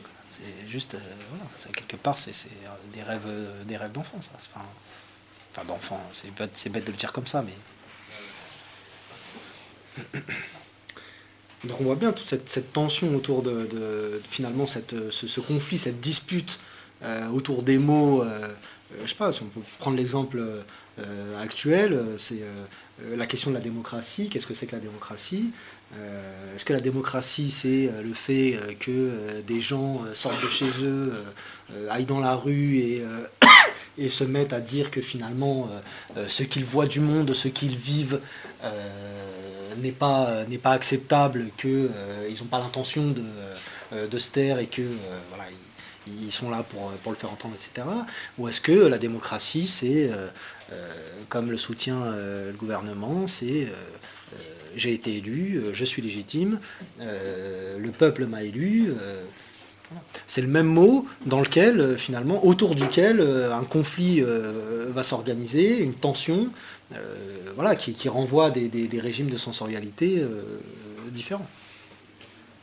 je pense que c'est aussi un des, intérêts de, l'œuvre de Rancière, qui est de, lui, il le dit comme ça dans la méthode de l'égalité. Il dit qu'il pense avoir aidé les gens, finalement, en, ayant écrit La haine de la démocratie parce que quelque part, ça permet de, alors non pas de sauver cette idée de la démocratie, mais, mais, par sa redéfinition, euh, ça permet d'abord d'engager quelque chose euh, de dynamique euh, autour d'elle, parce que voilà, la démocratie apparaît, comme j'ai dit, au moment du peuple, où le peuple apparaît dans sa division, etc., tout, le rapport à la conflictualité. Donc c'est finalement c'est par la pratique, c'est en acte hein, qu'on fait la démonstration du peuple, de l'intelligence, etc ça, évite aussi de, Enfin, tous les discours qui tendent à dire que euh, euh, on n'est pas en démocratie, euh, etc. Donc là encore une fois, je pense que c'est des discours à travers lesquels ce qu'on dit, c'est qu'on est déçu par rapport à un idéal qu'on pourrait avoir on est, déçu de ce qu'on a, euh, à savoir le fait que euh, le régime politique dans lequel on vit, euh, il se donne le nom de, démocratie, donc le pouvoir du peuple, mais on ne voit pas du tout finalement où est ce pouvoir. ce qu'on voit, c'est qu'il y a des gens qui gouvernent et que les structures restent les mêmes et qu'il y a des gouvernés qui restent dans la quasi-totalité des cas les mêmes, etc. Donc il y a, un, effet un peu, déceptif de, cette, perception. À force de regarder les gouvernements faire ça, de se revendiquer de la démocratie, etc. Donc là, il y, a, quelque chose dans la redéfinition de ce terme chez Rancière qui permet de, enfin moi je trouve, de retrouver euh, un, peu, euh, un peu le sourire, même si euh, ce sourire, voilà, il, s'accompagne aussi de, ben, bah, de, de, la lutte pour de vrai, quoi. Enfin, c'est pas seulement que super, la démocratie existe, donc nous sommes sauvés il s'agit de le faire. Quoi. Je crois qu'il y, a un bouquin de, de Badiou sur, le bonheur qu'il avait publié il y a 2-3 ans, où il parle précisément du bonheur comme euh, euh, une définition, c'est comme l'idée de, finalement de, de, se sentir capable de choses dont on ne se savait pas capable. de, de, possibles possible qui, qui apparaissent tout d'un coup alors qu'on disait bah, j'ai l'impossible. Je crois qu'il y a il y a dans, les luttes collectives, précisément, euh, bah, des choses qui se, qui, se, qui se passent, qui, euh, étaient de, l'inattendu. Euh, pourtant, pourtant, pourtant Badiou est parfois un peu platonicien, mais là, je trouve que il se rejoindrait presque. Comme précisément donc, le, le bonheur, le bonheur se réalise dans l'action collective, en luttant contre. Bah, Rancière, il parle, il parle pas, il parle pas, il parle pas de bonheur en fait. Moi, je, ne suis pas sûr d'avoir déjà lu euh, ce mot euh, quelque part, euh, aucune ligne qui, parle vraiment de ça. Quoi. Finalement, ça, je crois que ça, ça l'intéresse pas trop ça. C'est, pas ce qui. Par contre, rarement, mais l'aide de la démocratie se termine sur, sur le mot joie l'enthousiasme euh, à, s'engager aussi dans, les formes politiques, euh, voilà, dans lesquelles on rencontre des gens, effectivement il y a des choses qui se passent, il y a, ça nous remet en marche pour certains d'entre nous. on ne devrait plus dire ça en marche maintenant. ça, ça, nous réactive, ça réactive quelque chose chez nous finalement de, de vivant, de, pas dans la, dans la lutte collective, justement, c'est pas justement qu'on n'est plus à la recherche d'explications, mais qu'on est en train de construire euh, euh, du sens quoi, euh, collectivement et que finalement on, finit par être capable de participer à une imagination collective. Et on se surprend soi-même de ce qu'on est capable de, de construire. Ben oui, pourquoi pas. Parce qu'on n'est plus à la recherche d'explications, on est en train de, On est en train d'expliquer, non, on est en train de, faire. Bah, de toute façon, il y a quelque chose avec l'idée que, euh, fondamentalement, on est en... Je pense, pour les, pour les gens, par exemple, enfin, je sais pas, je, les gens qui sortent de chez eux depuis un certain moment, le mouvement des Gilets jaunes, je pense qu'il y a, il y a plein de gens qui se, qui se réjouissent, et, il y a de quoi se réjouir certainement euh, du, fait que, euh, voilà, ils sont, ils sont pas seuls. C'est aussi un moment où voilà, il y a plein de gens qui se rendent compte de ça, qui sont pas voilà, c'est-à-dire ce qu'ils vivent dans leur quotidien. bon, ils le savent qu'ils étaient pas, ils le savaient qu'ils n'étaient pas seuls à le vivre. On sait très bien que parce qu'on voit, on a, on a, des connaissances, on, voilà, par nos réseaux, on voit qu'un tel est aussi dans cette difficulté-là, etc., etc., Mais, mais, mais, le voir de telle manière que finalement euh, il y ait des milliers et des milliers de personnes. Euh, euh, les, premières semaines, il me semble, c'était enfin, des comptes de, des préfectures, hein, donc du ministère, 120 000 ou 130 000 personnes. Et, c'était le compte du ministère. C'est d'autres questions, mais enfin, sur la, question précisément de l'explication, euh, euh, euh, c'est vrai que, c'est vrai que ça, ça, des, des, les, transferts sur, la, sur, la, transmission du savoir quand même, sont, sont, assez, sont assez, assez hein. C'est vrai qu'on trouve chez un autre philosophe, chez Spinoza par exemple, l'idée que finalement la définition, une définition, la définition d'un cercle par exemple, c'est savoir en faire un c'est une définition génétique. C'est savoir comment, comment on fait un cercle. C'est pas une définition euh, comme ça positive. Donc, euh, savoir ce que c'est qu'un cercle, c'est savoir en faire un.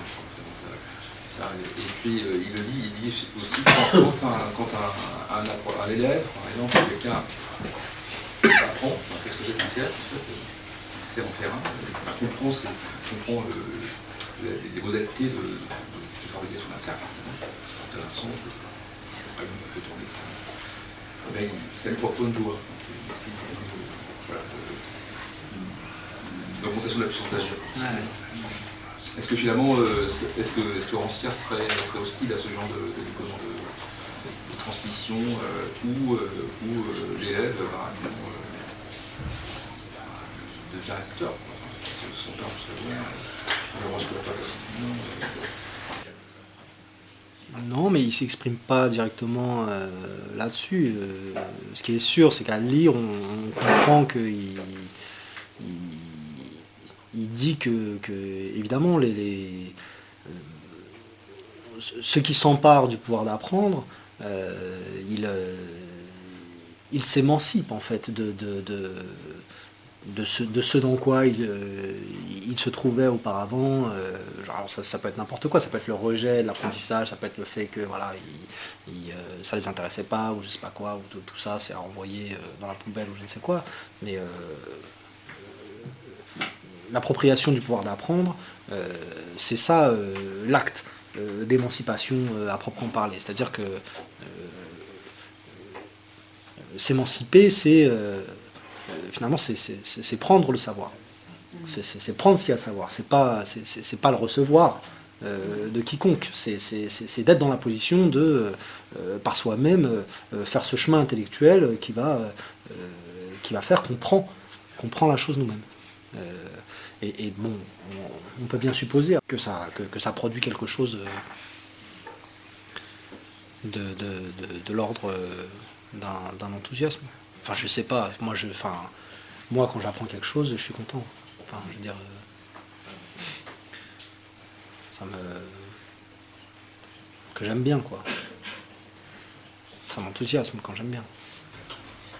Et même quand apparemment ça vient d'une explication qui nous a été donnée, en fait, ce qui, est, qui nous fait comprendre, c'est pas vraiment ce qui a été dit, mais c'est ce que ça provoque dans, dans le les connexions de choses qu'on qu'on met, en, met en, relation et on comprend nous-mêmes finalement. Oui, tout à fait. Mais ça aussi, c'est une chose qu'il explique dans, le Maître ignorant. Il explique que finalement, euh, tout le monde est capable euh, d'apprendre une chose et de rapporter cette chose à une autre qu'il a déjà apprise, et de rapporter cette autre à une autre, et de faire des liens, et, euh, de tisser des réseaux intellectuels comme ça. Et qu'en fait, dans l'apprentissage de manière générale, il s'agit de faire ça. C'est, apprendre, c'est pas autre chose que, c'est pas autre chose que ça c'est de tisser des liens entre euh, voilà, une chose qu'on a vue là, une autre qu'on a perçue ici, une autre qu'on a entendue là, qui euh, voilà, se, se, se, connectent, se nouent et euh, effectivement font, leur travail en chacun de nous qui, par ailleurs, avons une histoire singulière, chacun, etc. Quoi. donc effectivement, c'est, bien ce qui se, c'est bien ce qu'il dit.